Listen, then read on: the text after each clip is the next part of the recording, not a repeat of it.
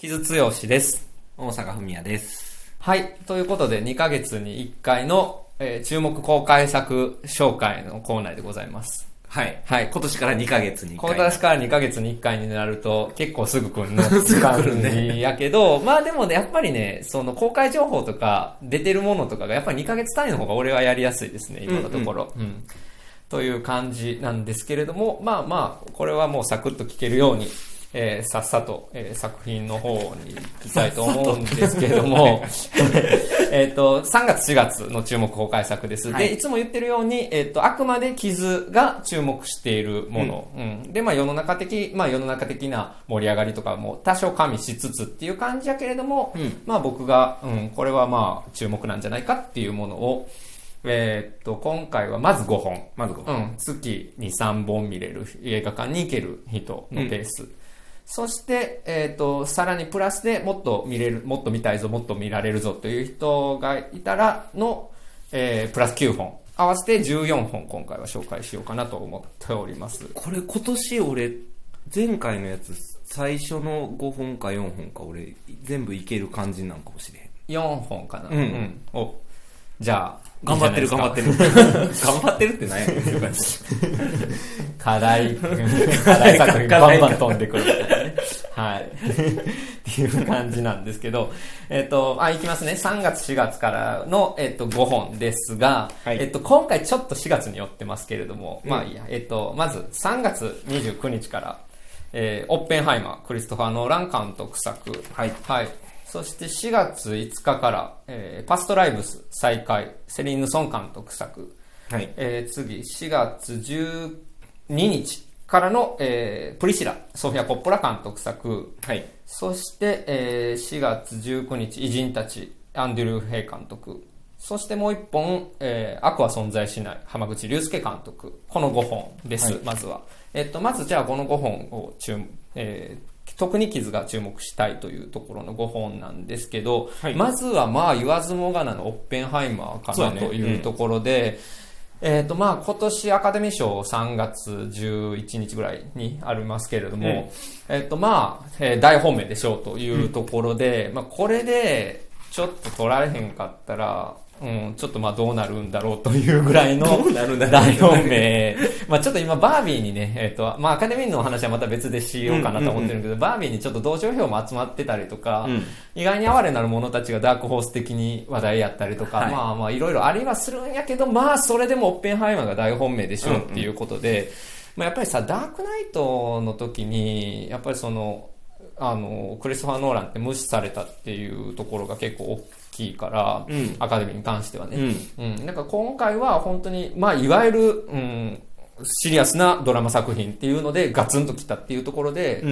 うん、まあまあ、やし、で、こう、オッペンハイマーに関しては、まあ結構政治劇みたいなところも結構大きいみたいやねんけど、うんあちなみにまだ私はこれまだ見られてない状態なんですけど、まあ3時間のひ説明がほぼないらしいんやけど、ねまあ人が出てきまくる、うん。うん、うん、もので、で、時系列も行ったり来たりするっていう、割とまあ難解というか、うん、割とこう、リテラシーが必要とされる作品がヒットしたっていう、うん。ヒットっていうか大ヒットしたっていうのは、まあ本当に大きいことなので、うん。まあアカデミー云々で今言ってるけども、アカデミー関係なく、まあちょっとノーランとしても、まあ一つマイルストーンというかね、大きいものだったんだなっていうのを改めて思うし、で、僕は、まあノーランのいい観客じゃないっていうか、そんなに監督として好きと思ったこともそんなにないし、うん。うーん、まあこれは言い方難しいけど、良いかなって思うところもも結構あるんですよ。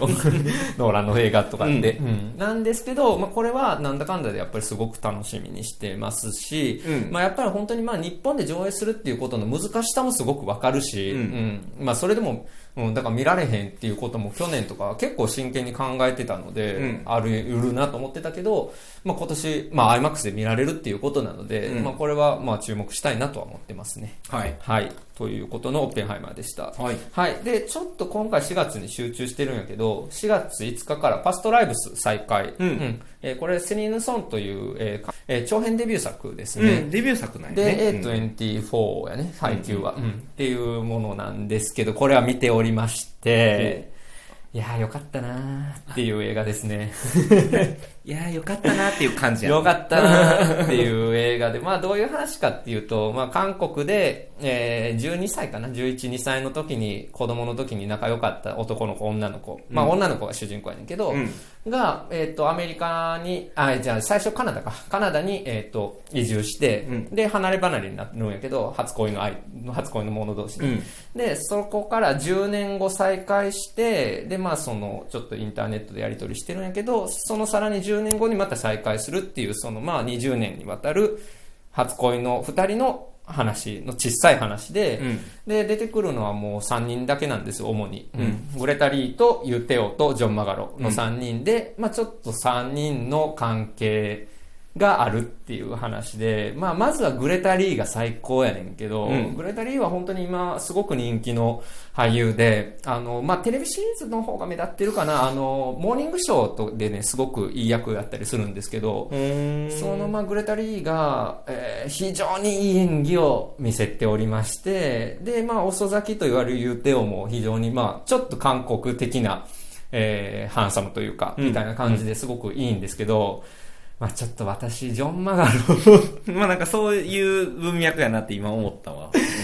ジョン・マガロに陥落しましたね、この映画で。うん。あの、ファーストカウンの時もすごい良かったけど、うんうんうんファーストカウンのクッキーも良かったんやけど、今回もすっごく良くて、マジで結婚してほしいなと思いながら見てたんやけど、はい。で、まあこれね、何の、何かっていうと、まあ劇中でも話出てくるんやけど、縁についての映画なんですよ。そうやね。んなんか予告編を見ててそうそう、イニョンっていう言葉で出てくるんですけど、もうつくづく僕の好きな概念は、はいはいはい。愛と縁やなと、つくづく思いましたね。うん、もう、それに尽きるなということが。まあ、だから縁があるかないかとか言うんじゃなくて、人がね、何を縁と思うかっていう人の心の動きについての映画なんですよね。うんうん。いい、いい、お今、いい言葉言いましたね。で、もう一つ、その映画的なことで言うと、うん。まあ、脚本とかもすごくよくできてるんですけど、えっ、と、これ基本的に3人しか出てこない映画なので、うん。フレームの中にいる人数が、1人、2人、3人、あるいはまた2人になる、あるいはまた1人になるっていう、フレームの中にいる人数の変化がこんなにもスリリングな、に見せてくれる映画があるんだなっていうのにすごく僕は良かったですね。ああ、今、うまい。すごいいい言い方しますね。ありがとうございますん今、いい表現。で、これはまあ、生活と映画でやりたいなのトークセッション、二人会でやりたいなと思あ、そうなのっね。ているんですが、まあちょっと大阪の苦手分野なので、ラブストーリー、ちょ。ラブストーリー。恋愛映画。恋愛映画苦手レッテル早くちょっと克服したいんやけど。あの、え、じゃあ縁とは何かって聞きますよ。あ、ちょっと、それはさ、ちょっと違う、傷の文脈すぎるんちゃう？いやいや、そんなことはね、だから俺と俺が勘違いの可能性もいっぱいあるんだよ、そ そこはね。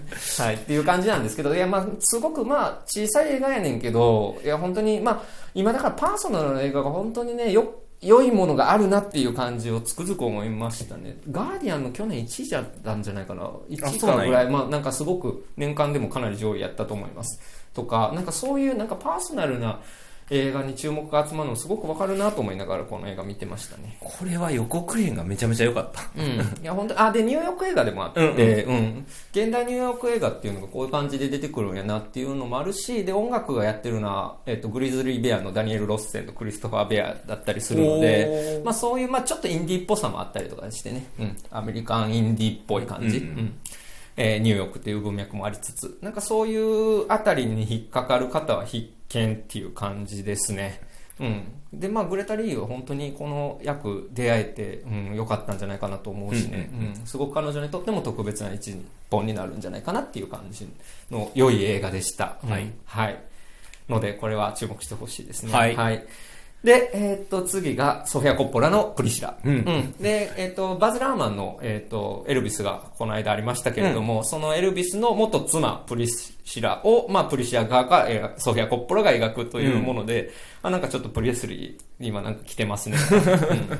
感じがありつつ、まあね、その、ソフィア・コッポラってさ、うん。女性が誰かの娘であるとか、誰かの妻であるとか、誰かの母であるとか、女性が女性であるがゆえに、ある役割に幽閉される女性、うんうんうんうん閉じ込められてしまう女性っていうものの、まあ、実存みたいなものを、まあ、ずっとテーマにしてきた女性なので、うんまあ、それは今回もある種のアイコンを使いながらやってるのかなといううん感じで、かつ、まあ、音楽はフェニックスっていう感じなので、まあ、ソフィア・コッポラ節なんだろうなという予想やけど、結構俺は楽しみかな。あ、見てないよね、まだ。見てない。ううんん。うん。まだ見てないですね。いや、これ楽しみやなと思った。うんうんうん。し、そうね。ソフィア・コッポラ、俺、大好きって感じでもないんやけど。俺はね。うん。でも、まあ、テーマはやっぱりいつも面白いなとは思う。やっぱりその、うん閉じ込められる女性と、まあ、彼女たちがそこから出られなかったり、出られたりとか、うん。あるいは、うん、その、先をほのめかすような感じがあったりとかっていう。なるほど。うんの中で言うと、どれとかあるの？あー、そうやね。あー、難しいな。あの、オン・ザ・ロックやっけ、タイトルを見たときに、割となんかこういう軽い感じになってるんやなと思って、それは思いのほかよかった。よかったっていうか、ううんんなんか気持ちいいなと思ったけどね。うん、割と。なるほど。うん。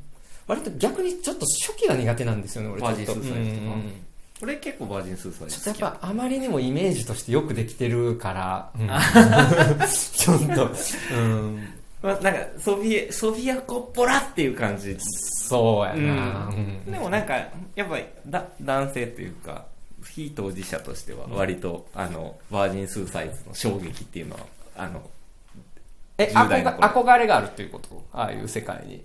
えー憧れ、憧れ、憧れっていうより、なんか異世界を見たっていうああ、うん。でもまあなんせそのやっぱりアイコンの使い方っていうところも含めて、うん。そのポップカルチャーのある種のグロテスクさみたいなものとかもやっぱり、うん。うん、一つテーマとしてあるやろうから、まあそういう意味では結構やし、まあさ、今、まあいろんなところで、あの、この前のソルトバーンとかを見たときに、うん。あ、ソフソフィア・コッポラもリバイバルされる時代かっていうのを俺結構思ったから、うんなんかそういう感じで一周してる感もありますね。うんうんなるほどのでえーっと、プリシラも、まあ、注目したいところですね。はい。そして、えっと、4月19日から、えっと、アンドリュー・ヘイの偉人たちで、これは、えっと、ディズニーの下でも見ておりまして、うんまあ、まあ、キズにとっては、まあ、今年一番大事な作品でもあるんやけど、まあ、ちょっとソロ雑談って感じでもザザッとは喋ったりしたけど、まあ、これはちょっと本当に特別な一本やね。うん。その、まあ、山田太一の原作で大林信彦が映画化してるんやけれども、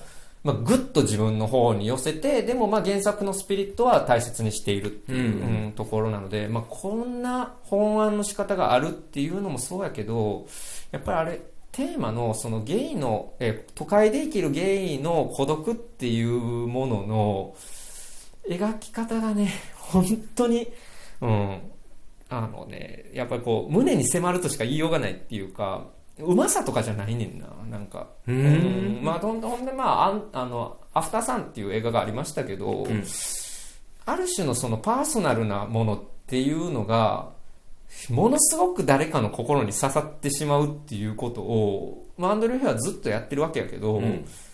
今回その精度がすごく高いというか、まあ、すごい映画でしたね。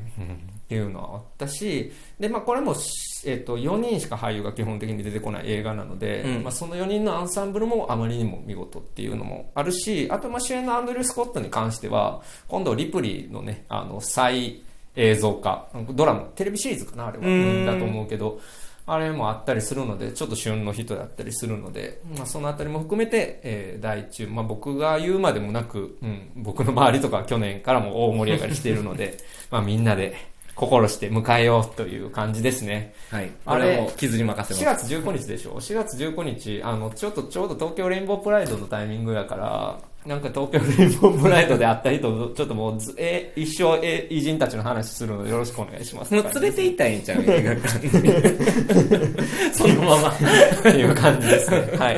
いう感じで、えー、まあ、えっ、と、そうですね。はい。っていう感じで、です。はい。はいそして次が、えっ、と、日本映画、えー、悪は存在しないの、えー浜口竜介監督の新作で、まあ、ドライブ、世界中で、えー大評判だったドライブカー、マイカーの次の、あ一応まあその間に偶然と想像はあるんだけど、偶然と想像がまあ短編集っていう感じであるとすれば、まああれも短編集っていうかまあ一つの作品やけどね、まあでもそれに続くドライブ・マイ・カーキーにの後になる、まあ長編と思ってくださっていいと思うんですけど、で、僕これ見たんですよ。で、うんこれ、すごい映画で、うん。で、今もう、ある程度情報を入れてしまったっていう人はいいと思うんですけど、まだ何も知らないっていう人は、ちょっと何も知らないまま映画館行ってほしいなと思います、この作品に関しては。はいあの、本当にね、何が起こるか分からへん映画やねん。本当に見てて。めうんすちょっとすごい、本当に、これは。ので、で、僕もほぼ情報を入れずに見たので、はいはい。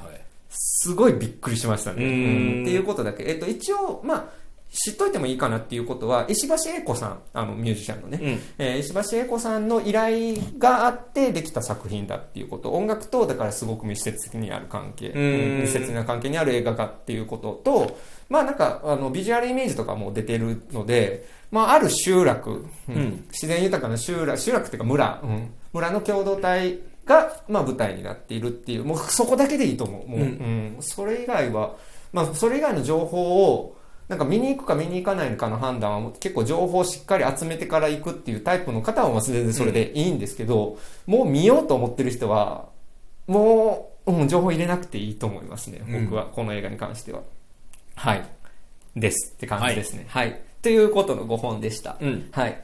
で、まあ、大阪の話も聞きたいんやけど、その前に次の9本の話もしましょうか。はいで、これはまあちょっと軽めで全体的にしようかなと思っております。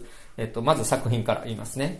えっと、3月1日から公開の、えーフィースト共演、えーうんブリランテ・メンドーサ監督。はい。次が3月15日、デューン砂の惑星パート2、えードゥニ・ビルヌーブ。うん。はい。そして次が、えー3月29日から、えーラインゴールド、えーファティアキン監督。はい。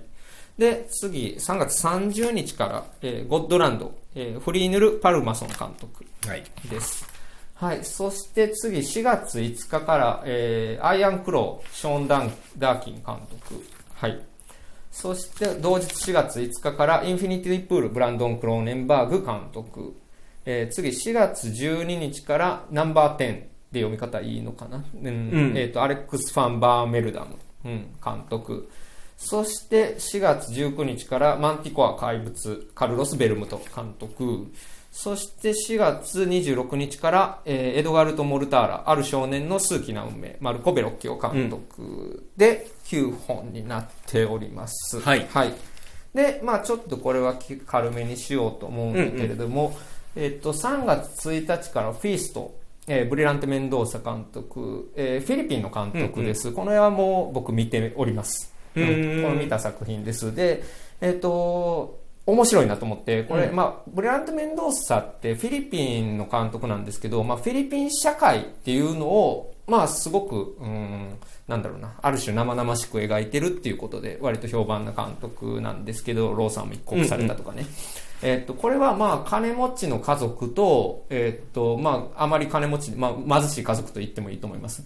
との家族が、まあ、ある交通事故をきっかけに、うんうんうんえっ、と、まあ、一堂に会することになるっていう話で、まあ、設定だけ聞くと、まあ、パラサイトとかを連想するような感じやし、はいはいはい。うん。まあなんか格差についての映画なんかなっていう感じで、あ、また格差の話を 家族っていうモチーフでやるんやなっていう感じで、またって言ったらあれやけど、まあなんか世界的な潮流やなと思うんやけど、うん多くのそういったその格差と家族をめぐる映画とは一線、一線を隠してるっていうか違うものになってます。ううんん。描き方が。で、これは、まああんまり言わん方がいいと思うんやけど、それに関しても、すごい独特やなと思って、そしてフィリピンのそのキリスト教っていうモチーフがかなり入っていて、ああ、そうか。格差に対して、その、うん、この感じっていうのが入ってくるのがすごく面白いなと思いましたね。だから、うんその格差をめぐる映画っていうのも、ちょっと変わってきてる。だから単純な復讐劇とか、バトルみたいなものとかからは出していく傾向にあるのかもしれないという、この映画を見て思ったし、うんまあなんかフィリピン映画って見ることってあんまりないからさ。ないねうん。やっぱりそのアジアのこういう、今のアジアの映画っていうのも、まあなんか、あの、見られてほしいなと思って、ね、今回取り上げました。結構面白いです、これ。うんこれ面白そうやなと思った。うん。はい。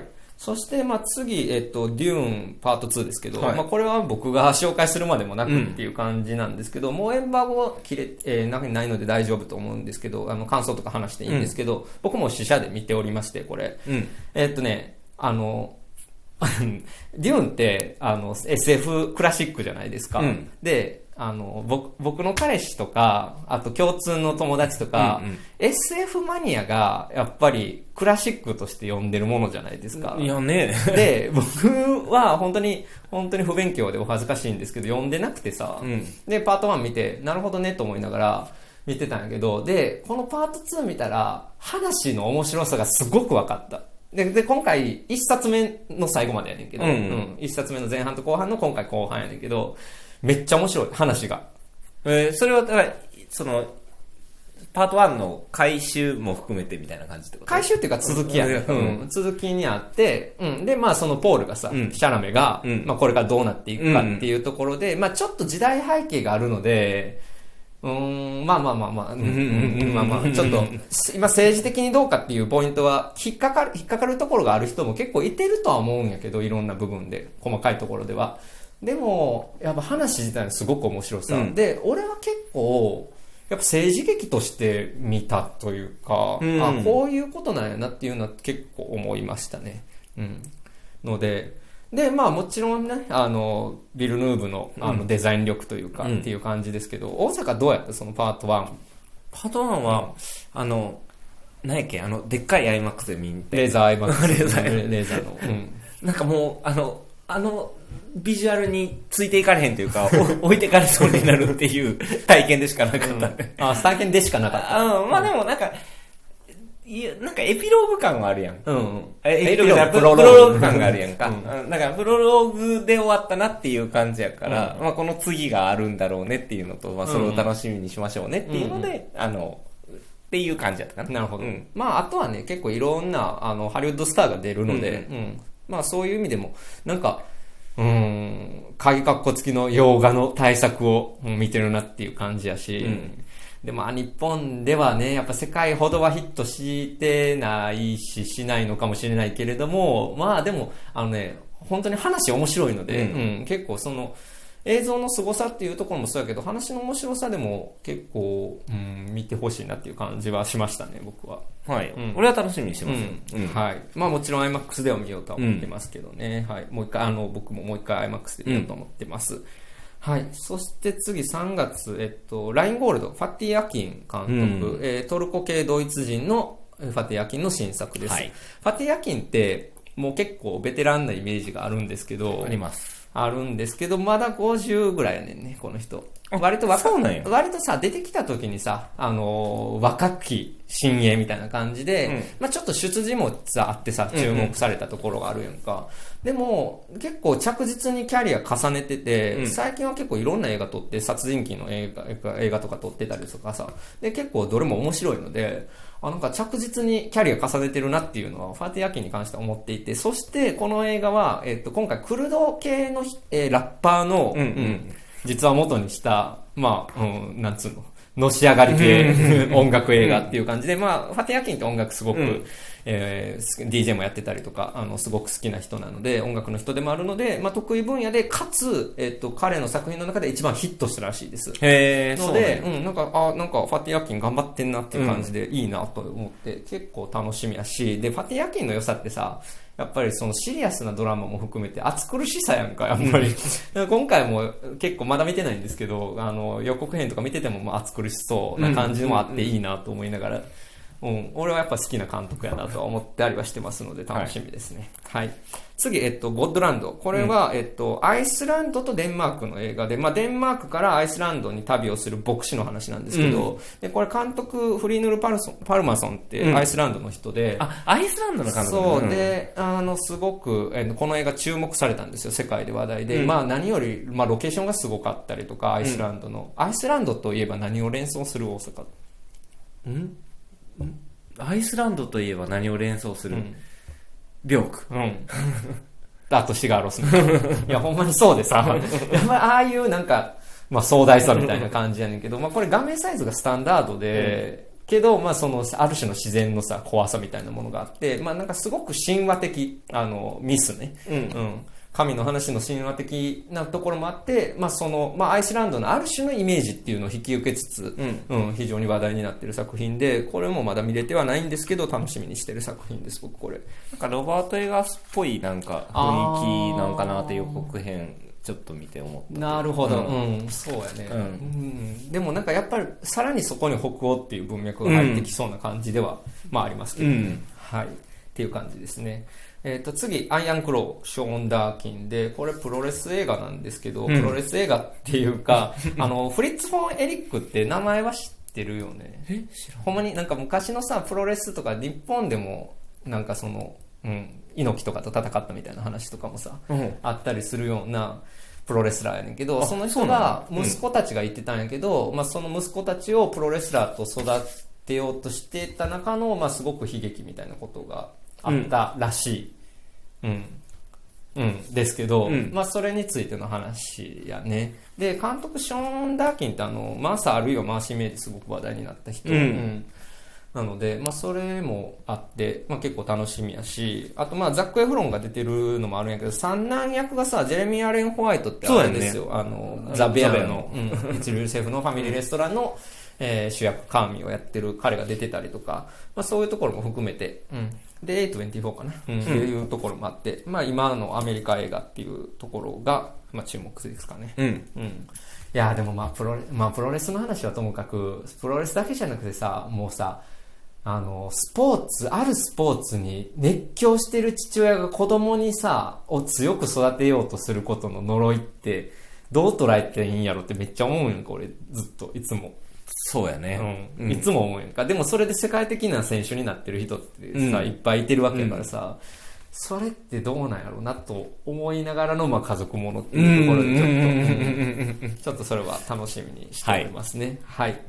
はい。で、次ですね。次、えっ、と、インフィニティプール、ブランドン・クローネンバーグ。うんえっ、と、まあ、名字から察するように、デビッド・クローネンバーグの息子ですけれども、うんブランド、ポゼッサー見てない？ポゼッみ見てない見てな。いポゼッサーすごく話題になったんですよ。で、まあ、カルト映画っていうか、まあ本当に、まあ父、クローネンバーグのうん。本当にテイストをある種受け継いでるんやけど、むしろなんかエッジは立ってるみたいな、父よりもエッジは立ってるっていう人が言ってたりとかするような、あの、今のね、現在で比べると、ぐらい結構息子話題になっておりまして、で、今回も、まあかなり R18 ついてますけれども、うんかなり、まあちょっとそういう、うん危険な感じというか、うん狂った感じの、まあイメージがありつつっていう感じらしいですので、なんか、そんな、その、父を継承するのね。うん。うん、でも俺、クライム・オブ・ザ・フューチャーも結構、まああれはちょっと、まあクローネンバーグテイスト、ある種ちょっとファンサービスかもっていう思うぐらい、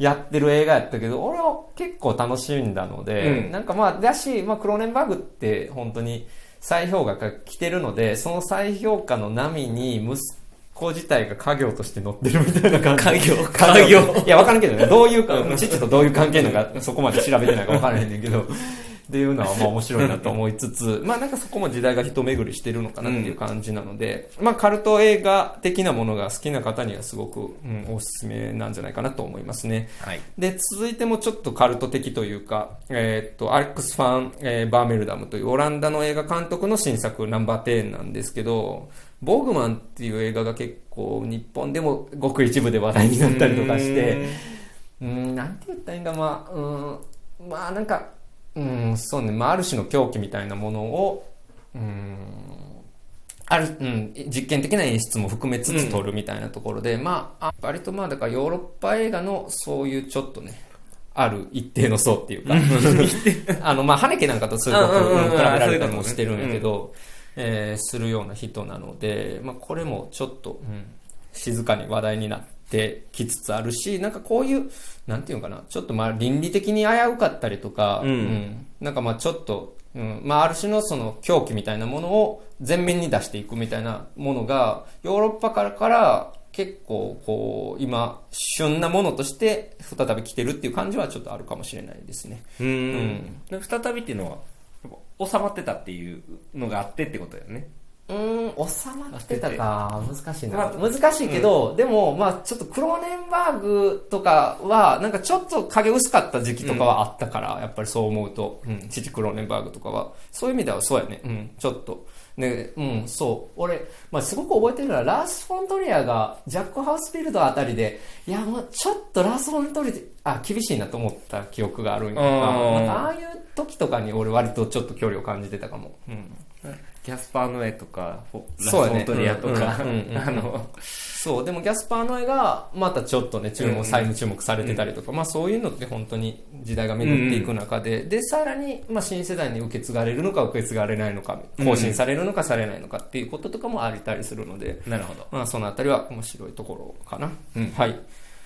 っていうところで、はい、次、えっと、マンティコア怪物、カルロス・ベルムト監督ですけど、カルロス・ベルムト、スペインの監督ですけど、マジカルガールが非常に、えっと、これも話題になったんですよね。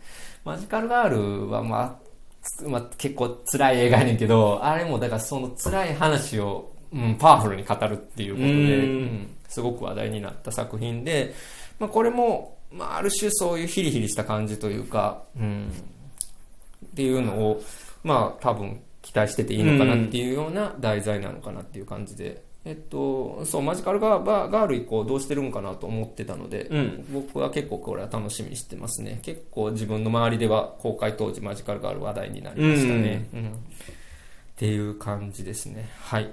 そして最後、えっ、と、エドガルド・モルタール、ある誘拐事件。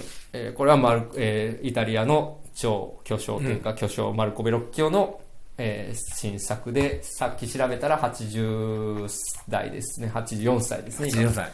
えーで、これはまあ19世紀の、まあ、ある誘拐事件の話で、まあ、それこそローマ教会とかが関わってくる話なので、まあ、ベロッキオらしいイタリア近現代史の中にある、まあ、権威であるとか、まあ政治性みたいなものをどういうふうに語っていくかっていうもののをまだやまたやってる、まうん、やってるのかなっていう感じでベロッキオってすごくやっぱりあのすごく高く評価されてきたし、うん。けどなんか意外に賞とかからはうーんちょっと外れたままっていう感じもするからな。なんかもっとそのカンヌとかでね、うん評価されてもいいのになって思う時とかあるし俺シチリアの裏切りの美学とか結構面白かったんですよね、うん、割と最近、あ、そうそうそう2019年か。ううん。ん。そうそうそうっていうのもあって、うん、これ多少結構長い。な、うん、そうそうそう、結構パワフルな作品やねんけど、うん、とかもあるのでちょっとベロッキオとかも今見てもいいんじゃないかなっていう感じもするし、うん。まあ、イタリア映画はやっぱり、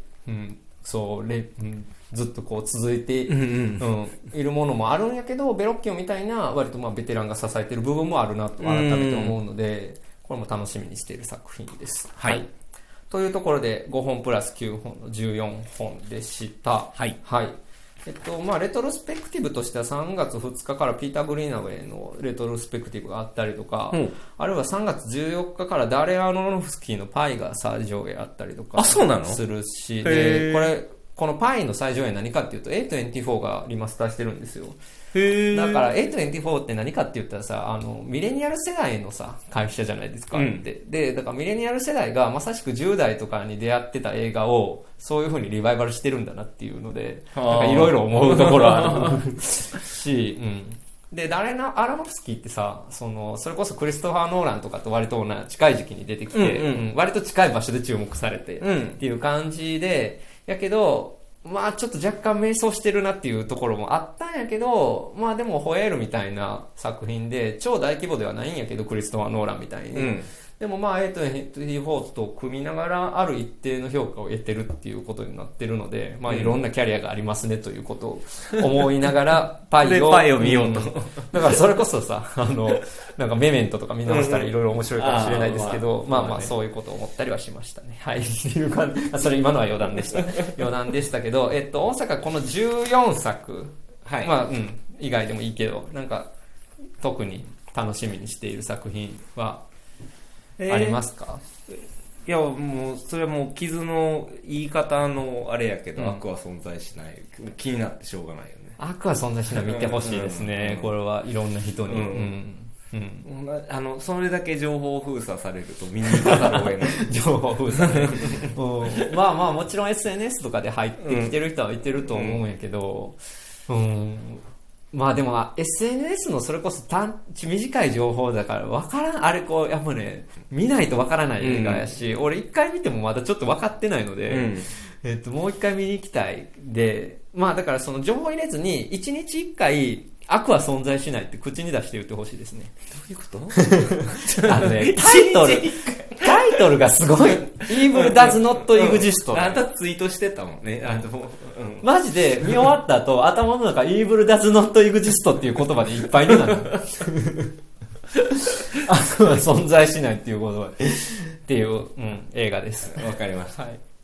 まあ、あと、あの、まあ、いろいろあるけど、あの、普通にちょっとね、予告編見てて、ファティアキンのラインゴールド、ちょっと楽しみ。はいはいはいはいはい。うん。そうやね。ファテヤキンね。うん。うんファテヤキン、あの、さ最近の映画とかも。じゃあ最近見てなかったそう、面白いから見てください。うん面白いからっていうか、うん。なかなか、うんうん。そうそう。いいので。うん。うん。かなあとはもう、キズに、こう、あの、やりましょうって言われたんで、パストライブスは見に行きました。あ見に行ってくれる？うん ファストライブですねあ、でも普通に、あの、予告編、うんすあの、あの、予告編、い、良かったのよ、これ。大阪初恋の話は好きですか？初恋の話、うん。言っちゃうので、好きっていう、初恋の話が好きかどうかっていう、なんて答えれば、あ、好きか嫌いかってき答えればいいのね。え、だから別に、あれやね、自分が話をするのがじゃなくてうんあの、映画とか文学とか、モチーフとしての初恋。うーん、そうね。わかります。わかりました。はい。はい。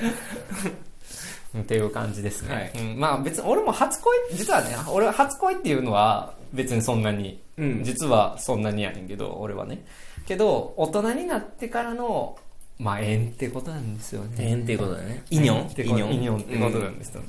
はい。はい。っていうことを 思いました。っていうか俺普通に泣いてた、この映画。あ、これ見て、あ、そう。もう試写室で泣いてる人とかちょっと結構やばいんやけど、え、試写室は泣いちゃダメなわけじゃないやろ？でも。ない、うん、じゃあ、うん、いけないわけじゃないんやけど、ちゃんとメモ取っときなさいよっていう、なんかい。や、メモメモとか取らないです。見るときはもう全くか、その、うん、全然ライターとかジャーナリストとかそういうの放棄してるから、基本的に。それどうだ？そうかな？はまあいいと思う。俺は、俺はそれでいいと思うけどね。い。はい。っていう感じです。はい。他？他、でも、あの、今回もこの2ヶ月で5本あげるっていう、このペースなかなかやなと思ってて、あの、まあ、でも多分、全部見に行こうと思ってる。うんうんうん。劇場で。まあなんかあえて言うなら、3月は、だからそのデューンとオッペンハイマーという超大作があり、うん。まあ IMAX 通信の超大作があり、4月は、まあもうちょっと中規模ぐらいの良い映画があるっていう感じかな。そうやな、うんだから、まあ、今回でこの、キーズが上げてる最初の5本うん。は、まあでも結構マストで見に行きたいなっていうのと、多分デューンとラインゴールドは、とりあえず劇場でうん。見れるようにしたいなっていう感じやけど、まあそこまでいけんのかな、どうかな、みたいな。なるほど。うん。はい。わかりました。うんはい。そうね。うん。はい。じゃあそんなところですかね。何かを残したまま。うんなんかふわっとしちゃったんだと思う。えいやごめん俺、俺、俺がね。うんうん。はい。いう感じなので。じゃあ、そう、あと、だから、偉人たちはうん、傷が言い、言い過ぎてというか、もう、あ見に行きはするけど、うんもうだから、とりあえず、き傷の映画なんやなっていう感じで見に行くやろうないや、まあまあまあ、そう、そう、きうん、まあまあ、そういうね、なんかその、独占するのは良くないんですけど、うん。まあ、もう、これはしょうがないよ。うん、まあまあまあ、あの、いや、まあ、えっと、あ、そうや、偉人たちに関して、えっと、山田太一の原作と、えっと、大林のメヒコの映画版を見た方、先に見といた方がいいですかっていう質問があったんやけど、これめっちゃ迷うとこやけど、もし、俺はちなみにさっき知ってるから、両方も知ってる状態で偉人たちを見たんで、見て、で、その上で別に鑑賞の妨げになると思わ、全く思わなかったんですが、うんまあ話を知らないのであれば、知らない状態で見た方がいいかなっあ、そうなんや。て気はします。ううんん。なんかもうこれはでも、その人それぞれのタイプっていうか、全部知りたい、なんていうの、全部分かった上でさ、そういう流れとかを知った上で見たいっていう人もおるやんか。だからそういう人は、そういうタイプっていう自覚がある人は全然見た、見ていいと思いますが、なんかある種その話そのものに、うん、驚きたいとかいう人は、話全く一緒じゃ全然ないんですけど、えっ、と、そうね、テーマとかはちょっとやっぱりどうしても、うん、重なってくるので、ていうかまあ原作のスピリットとかすごく受け継いでるんですよ。なのでまあ、あえて見とかなくてもいいかな、うんって気はします、お僕は。うん。で、その後に、あの、小林信彦ワンとかは、えー、UNEXT に入ってたりするので、うん見てみるとかでもいいんじゃないかなって僕は思いますね。